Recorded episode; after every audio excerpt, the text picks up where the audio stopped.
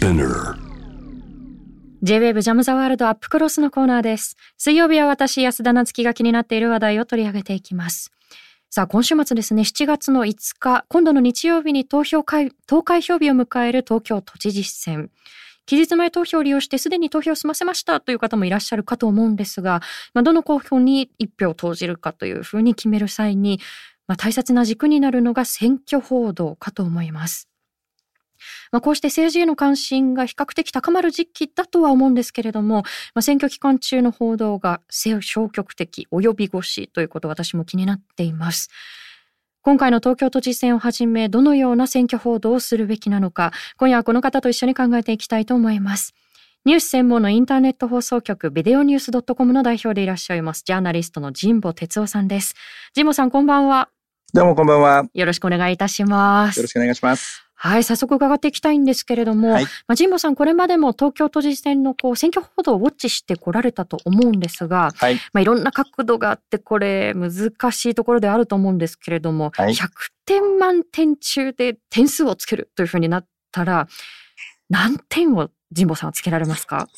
選挙報道？選挙報道ですね。選挙報道はね、いつものことですけど、まあ、あの、もし法律のこととかを一切無視して、はいもう報道ぶりがどうだったかって言えば、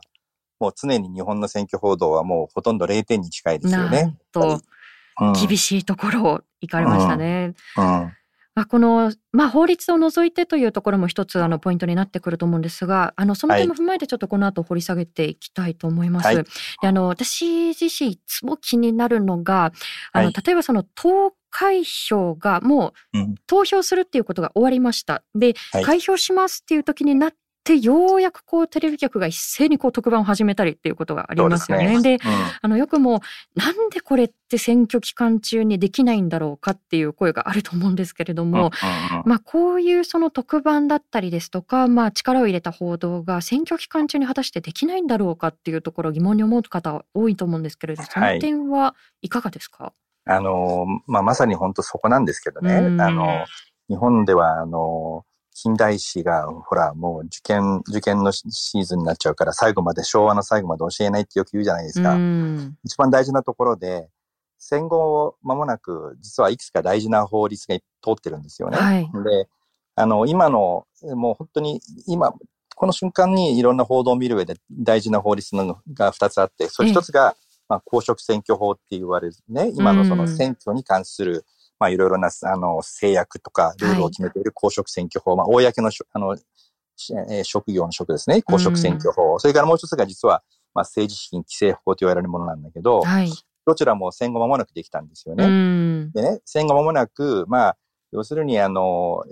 まあ、GHQ が来て占領下でできた法律なんだけれどもね。はい。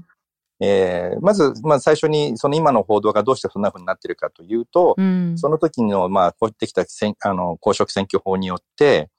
特に当時、その、えー日本としては、特に、まあ、GHQ としては、その共産党がすごくこう、えー党員がまあ熱心に選挙運動をや運動をやって日本が共産化することっていうのがすごい恐れてたわけですようね。んで、共産党がまあこう、えービラを撒いたりとか、その、えーいわゆる人海戦術で、はい。まあ選挙、選挙運動をこう、大々的にやって、オルグしてきて、それでたくさんの議員を当選させることによって、日本が、まあアメリカの占領下になりながら、まあ共産化してしまって、うんえーそれこそ、えーまあ当時、もう冷戦が、まあ、始まるところだったので、えーまあソ連陣営の方に入ってしまうっていうような事態を一番恐れたので、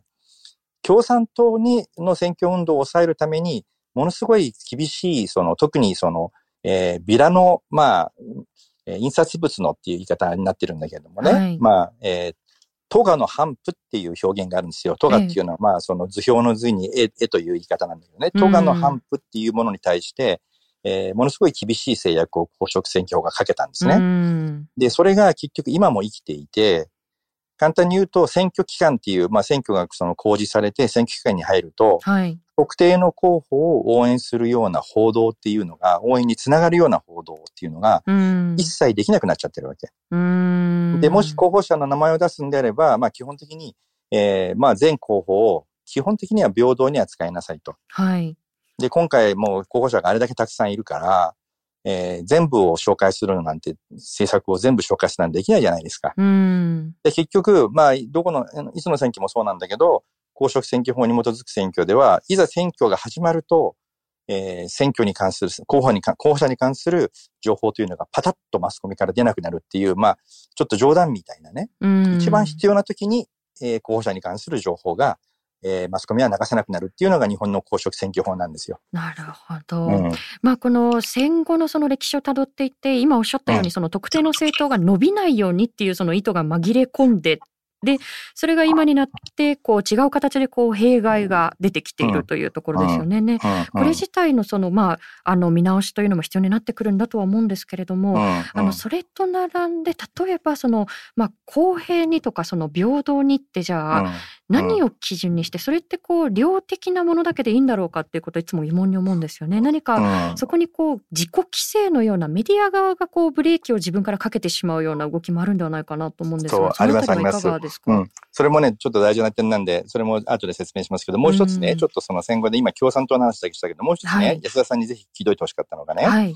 実はあの、まあ、安田さん当然知ってると思うけどね実は戦前は日本って女性には選挙権がなかったんですね。はい。で、戦後の初の総選挙で、初めて女性に、まあ、投票権っていうのが与えられて、最初の選挙で、えー、まあ、ものすごいたくさんの女性議員っていうのが誕生したんですよ。はい。で、それから実は女性議員っていうのはずっと減り続けて、えー、昭和40何年間で比例区ができてからまた増え始めたんだけども、比例区ができるまで女性議員っていうのは一番多かったのが戦後最初の総選挙だったのね。でその時にさ、やっぱりさ、今までは男性で、しかもちょっと前までは一定の税金を納めた人しかその投票ができないようなのが日本の選挙だったわけですよ。はい。で、そのいわゆるエリートしか、まあ要するに特権階級しかその投票をしない。で、その代表として議会がいたわけですよね。はい。なのに、突然アメリカが来て、誰でも投票、あの、20歳以上は全員投票できます。うん、ね。税金も所得も関係がない。女性までできますと。官僚は、その代表として選ばれてくる政治家が、からなる議会っていうものをすごい恐れたわけ。うん、で、結局そこで、とにかく、えー、まあ本当に、本当の意味での選挙運動っていうのを自由にやられちゃうと、共産党も怖いけど、一方で、本当にまあそういう女性とか、いわゆる市民派というのが大量大量にその議会に入ってくるっていうことも官僚は嫌がったんですね、すごくね。で、それも実は選挙の運動を、まあ要するに一般の市民が広く運動できないようにするようなことも、まあ一つの狙いとして、えー、やったっていうのも一つ、まあ公職公職選挙法がすごく厳しくなっている一つの理由だってことは、まあぜひ知っといてほしいんだけど、ど。で、もう一つ今の、まあその、大事な点のメディアの自主規制ね、はい、これはね、もうおっしゃる通りなんですよ。本当は、そこに法律にそういうに書いてあったからといって、例えば、メディアのどこにもね、法律のどこにも全社横並びで同じだけの時間報じなさいとは書いてないわけですよ、そんなことは。で、これは自主規制なんだけど、結局自主規制と言いながらも実際は、まあ、例えば特にテレビの場合はそうなんだけどね、その総務省が、まあ、その放送局をその感知してるでしょ、はい、まあ、管轄してるでしょ？で、総務省とテレビ局っていうのは免許を総務省が直接出すっていうね、まあ、先進国ではありえない放送免許っていうのは日本は政府が直接出してるっていう先進国ではまあ珍しい国なんですね。はい。そうすると、まあそこで、まあそのもちろん免許も出してもらってるし、それからまあ記者クラブだのなんだのでいろんな特権をその日本の報道機関もらってるから、そこで、そのまあ内々にね、こういうふうにしなさいっていうようなまあ、えー、指導、これは行政指導っていうはっきりしたものじゃなくても、はい、その指導を受けた時にメディアがそれを突っぱねるだけの対等な関係にないんですよ、そこは日本のメディアと、えー、まあ政府というものがね。だからこういうふうにやれって言われるって結局それを横並びでまあみんなやってるっていう状況なんです。だから本当はそうやらないでも、例えば、えー、その日の報道では、ね、全部横並びで全候補やってないけど、例えばこの1日あるいは2日間の通じて、ある程度全候補やったからうちは、ね、まあ本当に公平な報道をしてるって言えるでしょうっていうふうなスタンスを取ったって本当はいいはずなんだけど、それはもうまあまあ、その内部的な、こう、あなんていうんですかね、談合、談合って言うとちょっとあれだけども、で、もうそういうふうに決まっちゃってると。で、当然それやれば、総務省は、まあ、それ話が違うだろうっていうことで、えー、おそらく、えー、何らかの制裁を、えー、貸してくる可能性があるし、そうなった時に他者も自分たちは我慢してるのに、そね、お前のとこだけなんだっていうふうになってくる可能性があるってこともあって、やっぱりそこでみんな、えー、まあ自粛、えー、自主規制してるっていう状況なんですよ。なるほど。まあ、以前にですね、うん、あの、高市総務大臣がもう、停波っていう発言をして、非常にこう、物議を醸したこともありましたよね。あの、リスナーさんからも、あの、こういったメッセージをいただいているんですが、文月さんからいただきました。ありがとうございます。選挙報道には公平さが不可欠ですが、現状では有権者が知りたい時期に、選挙に関する十分な情報が伝えられているとは思えません。偏っている報道は避けるべきですが、もっと各メディアの裁量に任せていいのではないでしょうか。すべての候補を公平に扱おうとするとメディアが配慮しすぎて、報道が積極、あ、消極的になる気がしますということで、うん、やはりこれもまあ、報道機関とその政治権力との、まあ、近さみたいなものを先ほどね、うん、あの、まあ、指摘をしていただいて、しかもそれが、まあ、対等ではない形での近さ、これがやはりこう弊害として出ているということなんでしょうか？うん、最後の最後はだから逆らえないっていうか、まあ、すごくいやらしい言い方をすれば、まあ結局裏でつながっているようなところがあるもんだから、えー、結局まあ嫌って言えないっていうのもあるし、それから一つはまあずっとそれで来ちゃってるので、今更一社だけが突然変えることもできないっていうのも、まあ、あるんでしょうね、おそらくね。うんなるほど。まあ、負の横並びの、こう、なんて言いますか、こう、負のこう循環みたいなものが、こう、そこでできてしまっているというところだと思うんですけど、うん、その通り。ただね、その法律はもともとマスメディアっていうものしか世の中に存在、メディアが存在しないような時代の、を前提とした、まあ、その法律だし、システムなんですよね。要するに新聞とテレビとラジオしかない時代は、まあ、本当に限られたその媒体しかないから、そこは、まあ、ある程度、えー、自分たちでバランスを、まあ、それでも本当は今のね、あの、リスナーの方が言うように、それぞれが自分で、本当は自主的に決めるべきことなんですよ。本当はね、政府が介入するのはおかしい、本当はね。だけど、はい、まあ、ある程度そのバランスを考えるべきだっていう時代があったのはわかるんだけど、今はもうね、はっきり言ってマスコミ、マスメディアっていうのはもう、ワンダムゼムでしかないわけですよ。もうありとあらゆる情報のアウトレットがあってね。えー、多くの人はマスメディアなんかから、特に若い人はマスメディアなんか情報を得てないわけじゃないですか。そうですね。でも一方でマスメディアのみが、やっぱりその、に依存してる人っていうのも特に年齢が上の方の人では多かったりするから、うん、そうするとやっぱマスメディアでなるべく、あの、まあ、その、いろ、ね、いろんな情報っていうのを、その、だ出す方がいいと。だから、ワンナムゼムなんだから、マスメディアもそんな自分たちでバラ、すべてバランスの取れたものを報じなきゃいけないっていうふうに、本当は考える必要はもはやなくなってるのに、まだ、この一方でマスメディアの方はまだ自分たちがメディアの名手だというですね、まあ、ある種の、まあ、まあ、大いなる勘違いがまだあるわけなんですよ。はい。で、勘違いもあるし、実際に役所もマスメディアに対しては、まあ、いろいろな締め付けが厳しかったりもするので、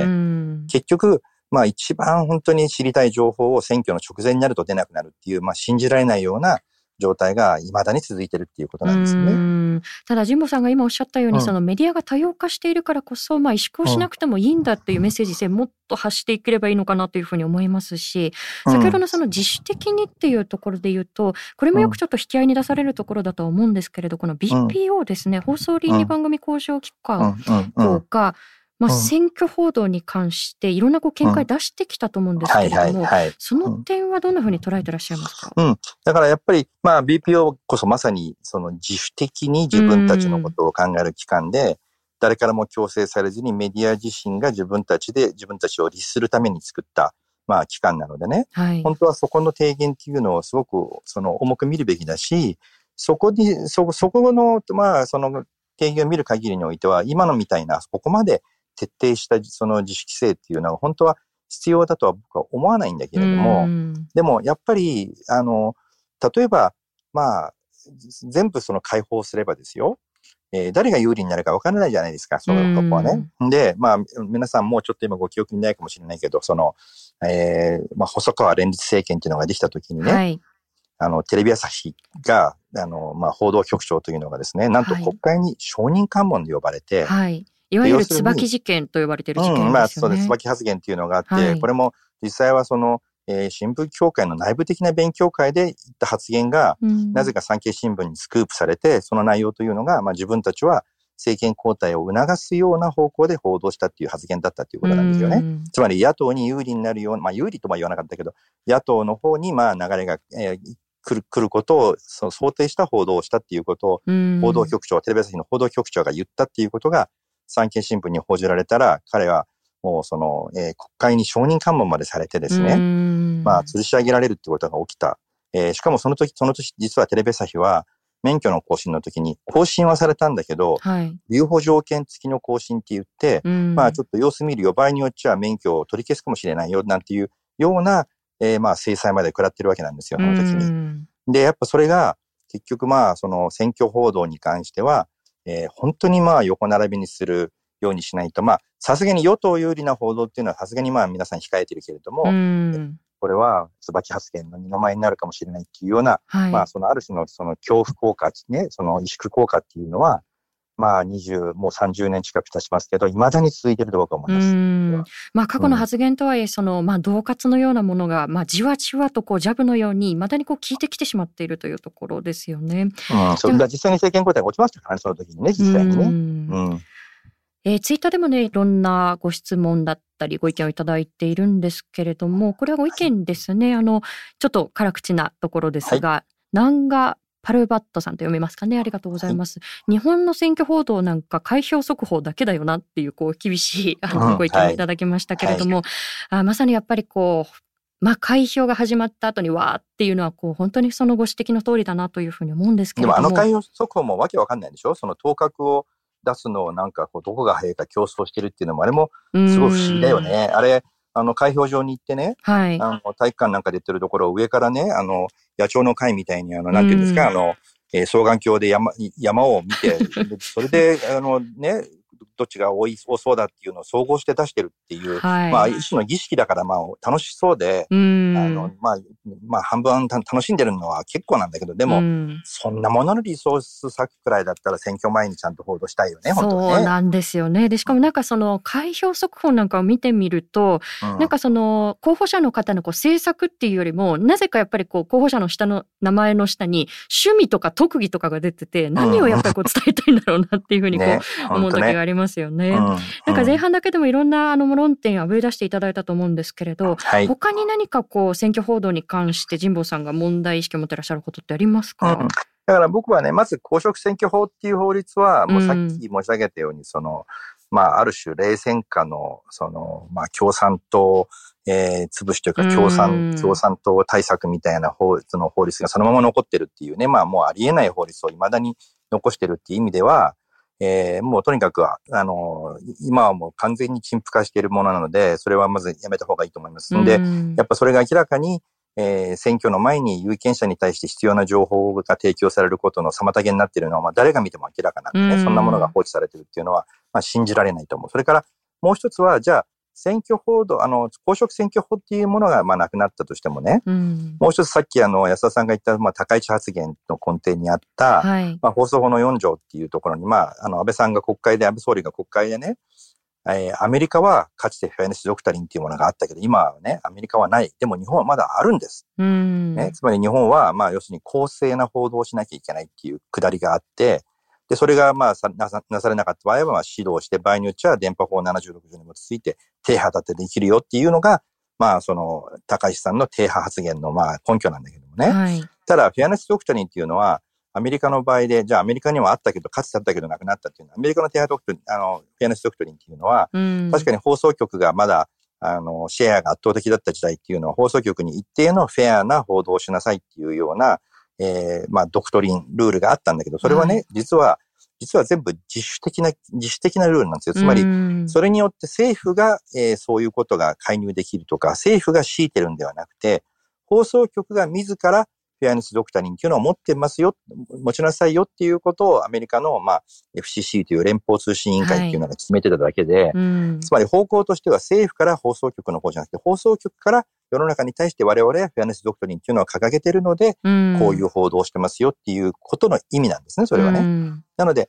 全くそれをまず、あの、停波とか政府が介入するっていう根拠がフェアネスドクトリンだっていうなら全くもうこれはえー、検討違いというか法律の、えー、解釈が根本から間違っているということ。それで、じゃあ日本はまだ4条にそういう、まあ、公正というような、ね、その、えー、文言が入っているからフェネスドクトリンがあるんだとしても、日本は一方で、憲法21条というのがあって、表現の自由というのが完全に保障されている以上はですね、はい、フェネスドクトリンというものが、やはりアメリカ、ね、日本は、アメリカはそっち方向だけど、日本は政府から放送局の方に強いることができるんですってことはありえなくて、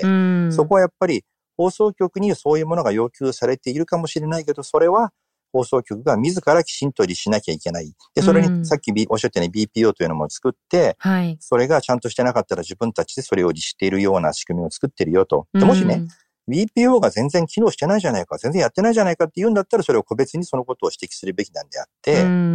その政府がだから介入せよっていうのはもう全然あの話がおかしいんですね。やっぱ政府というのはその時々の政治権力がその政府をえまあ牛耳るというか握ることになるので、やっぱり政府が言論に対して、えー、まあ統制する権限を持つっていうことは結局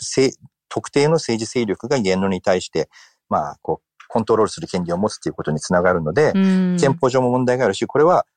まあ今はじゃあ自民党かもしれないけど、次に何党が政権取るかわからないってことから考えていればね、うん、今は自民党の支持者たちはね、なんか反自民の報道ばっかやってる放送局けしからんな、統制すべきだと思うかもしれないけどね、うん、その方々は今度逆に、そのか、自民党が野党になった時に、別の勢力がその政権取った時に、ね、じゃあ今度その、まあその、その政権を批判するような報道になった時に、えー、介入、その政府の介入は関係するんですかって話になっちゃうじゃない、うん、で、いやいや、自分の支持する政党は介入するの許すけど、そうじゃない政党は許さないなんて、そんなご都合主義の憲法解釈はありえないわけだからさ、それは。だからやっぱりそこは、えー、そうすべきじゃない。だから、公職選挙法はもう論外。でも、はい、フェアネスドクトリンに関しては、ね、まあ放送局に果たして今、これから先もフェアネスっていうものを要求する必要があるかどうかっていうのは、シェアがここまで落ちた今、えー、議論があってもいいけど、仮に維持するとしても、それは、えー、政府から放送局に何かを強いるとか要求するという形であってはならないということは、きちんと我々も踏まえなきゃいけないし、はい、せめて政治家であれば、まあ憲法を読んでればそこはちゃんと、えー、前提としてほしいのに、今総務省は一応そうじゃない解釈を打ち出しちゃってるんですよね。そうなんですよ、ね、そこは徹底的に本当は、あの、白黒はっきりつけるべきで、その、その議論っていうのは、なんか憲法9条の集団的自衛権がどうこうの議論、場合によってはそれ以上に、本当は国家の最も基本的な、えー、成り立ちの問題に関わるところだから、うん、えー、しっかりと本当は国会で僕はやるべきだと思います、そこは。うん、あの、今おっしゃったように、その、まあ、公職選挙法の問題、それから、まあ、そもそものその法解釈間違ってませんかっていうところをこう再確認していくっていう、これ、かなりその構造的な問題を捉える上で大きな軸になっていくと思うんですけれども、あの、その小手先といったらちょっと変かもしれないんですけれども、あの、今まさにその目前に迫ってているこの都知事選ですね。うん、はい、これにもやっぱりこう構造的な問題がこう裏打ちされているような問題が出てきたり、うん、まあ先ほどのその自主規制がこう垣間見えるところっていうのがあると思うんですよね。で、例えばその今回ちょっと私が気になっているのが、あれ、テレビ討論会どうなっているんだろうか？まあこれは、あの、他の特定の陣営からですね、なんでやらないのっていう声なんかも上がっているぐらいなんですけれども、まあでも新型コロナウイルスの影響でなかなかこう大規模な集会ができないっていうこともあって、まあそこ非常に苦戦しているところがあるからこそ、まあメディアがどういうふうにこう考える材料を提示していくのか、しかもこういろんな形でっていうところが欠かせないと思うんですよね。で、この一連のこう報道のあり方といいますか、あの、まあ、都知事選をめぐってのそのテレビ討論が開かれないであったり、その具体的な動きについてはどんなふうに見てらっしゃいますか、うん、あの、まあ、一つはそのコロナの問題があって、大規模な集会とか、たくさんの人が集めてのテレビ討論会っていうのがね、そのしにくくなってるっていう面は、まあ、しょうがないと思うのね。だけどね、あの、今回ほら、候補者がまあ、結構たくさん出てるじゃないですか。十何人も出てるじゃないですか。で、まあ今の公職選挙法だと全部横並びだからうんぬんってな、いう話になっていてね。はい、で、実は今、あの、日本にはね、その供託金制度っていうのがあって、うん、えー、選挙にその立候補するためには、まあ、都知都知事選の場合は300万円を、えー、まあ、供託金っていうのを入れないとまず立候補できないんですよ。はい、で、最終的に、まあ、その、有効投票の一定の比率を、その、獲得しないと、供託金は没収されるっていう形にななってるんですね。で、そうすることによって、まあなんか候補者が乱立したり、たくさん、まあ、本当に売名だけのためにたくさんのわけもわかんない人がわーっと出ることを防ぐっていう目的だって言ってるんだけども、はい、でも実際は十何人も出てるじゃないですか。で、はっきり言って300万円払ったってなんかテレビでその演説ができるとか、ポスター貼れるとかって言って顔を売ったり名前を売ったりしたい人にね、孫に自慢したいくらいの人も300万くらいならポンと出す人いるわけですよね。結局、供託金制度でその候補者の乱立っていうことを防ぐ目的も達せてないんだから、逆に言うとね、こういうことなんですよ。供託金なんかもうこれはっきり言って明らかにこれも憲法違反の疑いがやめて、誰でも立候補できるようにする。そうすると、まあもしかしたら本当に100人くらい立候補しちゃうかもしれない。まあ手数料で最低限なんか5万円くらい取って僕はいいと思うけどね。でもそれで、じゃあ100人立候補したって構わない。でも、その代わり全候補にその横並びで報道しなきゃいけないんだ、アホなこと一切もうその縛りをやめればいいだけのことじゃないですか。それはね。で、別に、あの、そうすれば別に何に移行ししあのしようが、リストの下の方に誰がいようが、ほとんど何の意味もなくなるわけですよ、こうするとね。はい、で、そうすれば、例えば、えー、本当に有力候補2人だけで、あの、アメリカの大統領選挙って実は結構候補者出てたりするそうなんですよね。なんか、報道をこう通して見てみると、うん、なんかこう、いかにもこう、二人しか出ていないような。二人しかいないように見えるけど、ね、見えますよね。実はもうちょっといる、いたりするし、うん、もっと予備選の段階ではもっといっぱいいたりするんですよ、実を言うとね。うん、でも、そこは、ね、日本の公職選挙法がないからさ、全員の名前とか全員のことを出さなくてもいいんで、最後は1対1のディベートじゃないですか、大統領選挙はね、民主党と共和党の。っていうのは、実質的にそのどっちかしか絶対勝ちようがないからと。で、例えば三つどもえになった時にたまに独立系の候補で、まあ、勝つ、もしくは勝敗に影響を及ぼしかねない候補が出た時に3人になる時っていうのがたまにね、そのロスペローとか何人かそういう時はあったけども、はい、基本的には2人しかいない。でも実際は立候補者いっぱいいるんですよ、実際はね。公職選挙がなければそれができると。だから、まあ今回だって、まあメディアがどう見てもまあ多分候補はこれとこことこの辺までだなって言ったら、別にそれだけを報じることを別に許した、許せばいいわけで、それはね。で、供託金をやめて、まあなんかとにかく名前がリストに出るだけでも幸せな、幸せだって人は5万円くらい手数料払って、まあどうぞご自由にやってくださいっていうので別に構わないと思うわけですよね。うん。だから結局、なんかこう、法律や制度が合理性を欠いてるのになぜかその議論を避けたまんまその来てしまってるので、だから討論会だって僕は、あの、まあ、今回有力候補をどこに線引くかっていうのはまたなかなかメディアによって難しいとは思うけれどもね。はいあの、候補者が20人いたって討論会や2人っていうのは僕はあり得ると思うんですよ、実際は。でそうしたら、そんなになんかたくさん候補者がずらーっとなるわけじゃないから、はい、えー、もしかしたら実現するかもしれない、2人だったらね。あるいは2人だったら、ズームでの討論とかっていうのもありかもしれないですよね、それだったらね。いや、本当に今おっしゃったように、その300万円の供託金があったとしても、まあ、22名のその候補者の一部はもう、うん、なんて言うんでしょうね、こう、びっくり人間コンテストみたいになってしまっているので、いや、メディアが何をするんですかっていうことが問われてくると思うんですけれども。だから逆にさ、22人しか出ないから300万の出しても価値があるんですよ。もし50人だったら、そんなの300万出しても50の一人だったら自分の名前なんてほとんどもう誰も見てもらえないじゃない？確かに。20人くらいしかいないんだとね、300万くらいなら出せば自分の名前結構いろんな人に見てもらえるんですよ。うん、ポスターのインパクトも違いますからね。うん、よくないんですよ、だからそれはね。はい。あの、最後になるんですけども、ちょっとお時間が来てしまったので、最後になんですが、はい、まあなかなかその投票率が都知事選上がらないということ、まあ都知事選に限らずこれこれ課題だと思うんですけれども、うんうん、ちょっとこれは報道のあり方ではないんですけれども、うん、じゃあ一票を投じるってどういう意味をそもそも持つ行為なんだろうかということを最後に一言だけ神保さんいただけますか？一言で言うとですね、はい、実は皆さん国政にはすごく興味があってこれはまあ報道の問題もあるんだけどえー、地方の政治に本当に興味がない方が多い。でも実際は我々の生活に一番関係、関係がしている介護とか、ね、医療とか、あるいはゴミの、ゴミの清掃とか環境とか、そういう政策ってほとんど全部実は地方で決まってるんですね。うん、中央じゃないんです、ほとんど。はい。だから実は生活に影響を及ぼすような決定は、実はその地方自治体や、まあ、首相や、それがその地方議会の選挙でけの選ばれた人によって決められてるっていうことを、もうちょっとメディアが説明してあげないといけないんじゃないかなと思う。うそうすれば、あの、結構それによって自分たちの生活が大きく影響する。はっきり言って国政はあんまり変わんないんですよ。実は誰が選ばれたって自分たちの生活には。ね。だからそこはぜひ知ってほしいなと思いますね。そうですね。その、うん、私たちの生活に直結しているんだっていうことをどれだけメディアの側もこう手繰り寄せることができるのかということを、うん、まあ問われていると思います。あの、はい、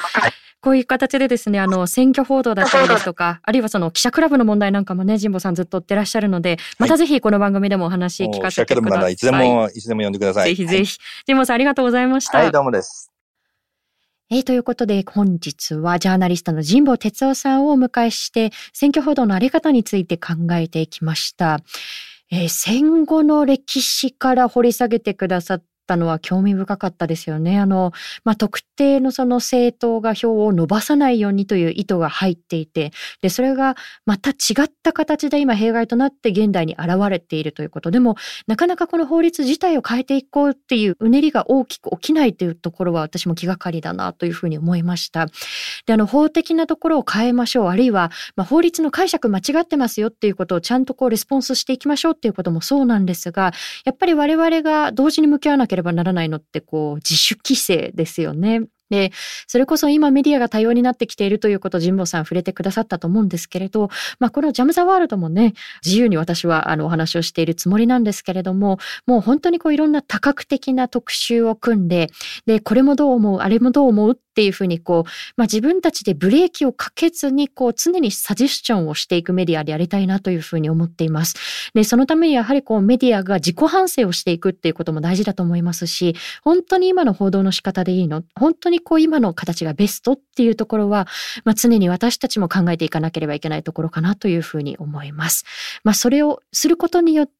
より考える材料っていうのをこう多様にこう提示していくってことができるといいなというふうに思っています。以上、安田なつきでした。